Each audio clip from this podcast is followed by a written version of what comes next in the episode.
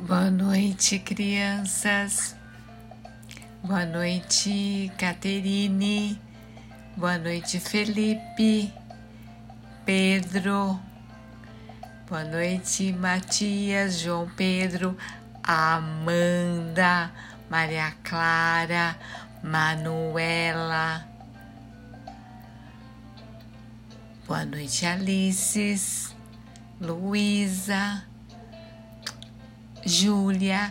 Ah, para todas as crianças que gostam de ouvir história, histórias, o meu boa noite. Vocês sabem, eu não estava mais falando o nome de vocês, não é?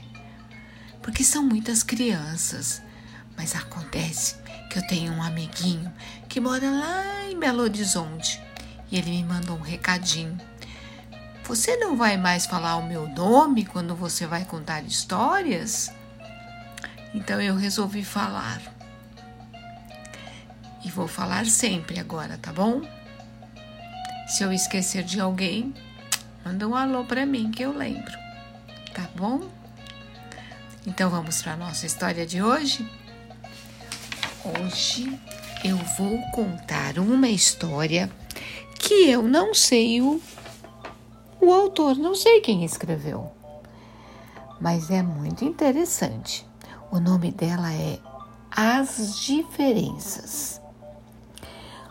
Contam que na carpintaria houve uma vez uma estranha assembleia.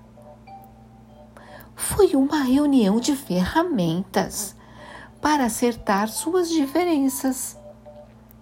O martelo exerceu a presidência, mas os participantes lhe notificaram que teria que renunciar.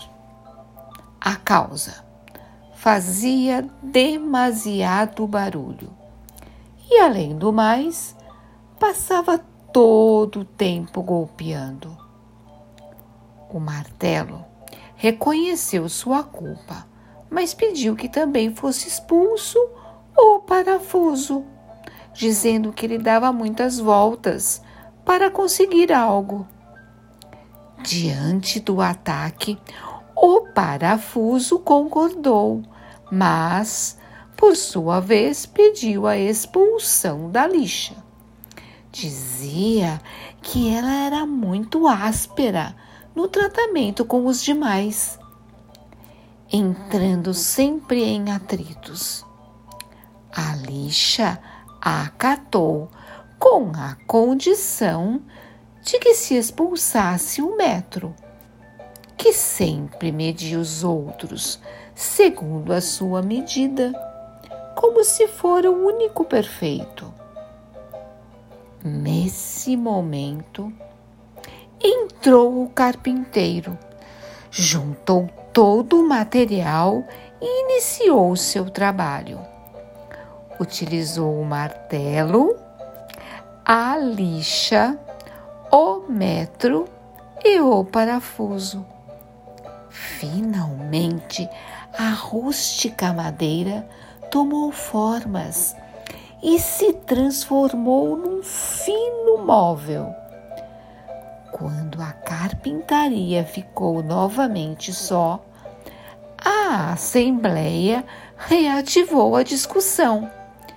Foi então que o serrote tomou a palavra e disse: Senhores, ficou demonstrado que temos defeitos, mas o carpinteiro trabalha com as nossas qualidades, com nossos pontos valiosos.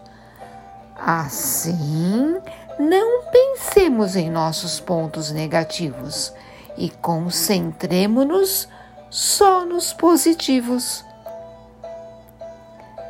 A Assembleia entendeu que o martelo era forte, o parafuso unia e que dava força. A lixa era especial para limar e afinar as asperezas, e o metro era preciso e exato Sentiram-se então como uma equipe capaz de produzir móveis, móveis de qualidade. Sentiram uma imensa alegria pela oportunidade de trabalharem juntos. É fácil encontrar defeitos, qualquer um pode fazê-lo, mas encontrar qualidade, ah, isso é para os sábios. E fim. Viram só que legal? Eu gostei muito dessa história. Porque unindo as nossas qualidades, aquilo que sabemos fazer de melhor, junto com os outros, podemos formar uma equipe capaz de fazer coisas lindas Vocês não acham? Então, bora lá, criançada. Vamos unir as nossas qualidades e vamos construir um mundo bem melhor. Com essa equipe linda que vamos formar, ou que já formamos. Boa noite e um beijo no coração e até mais!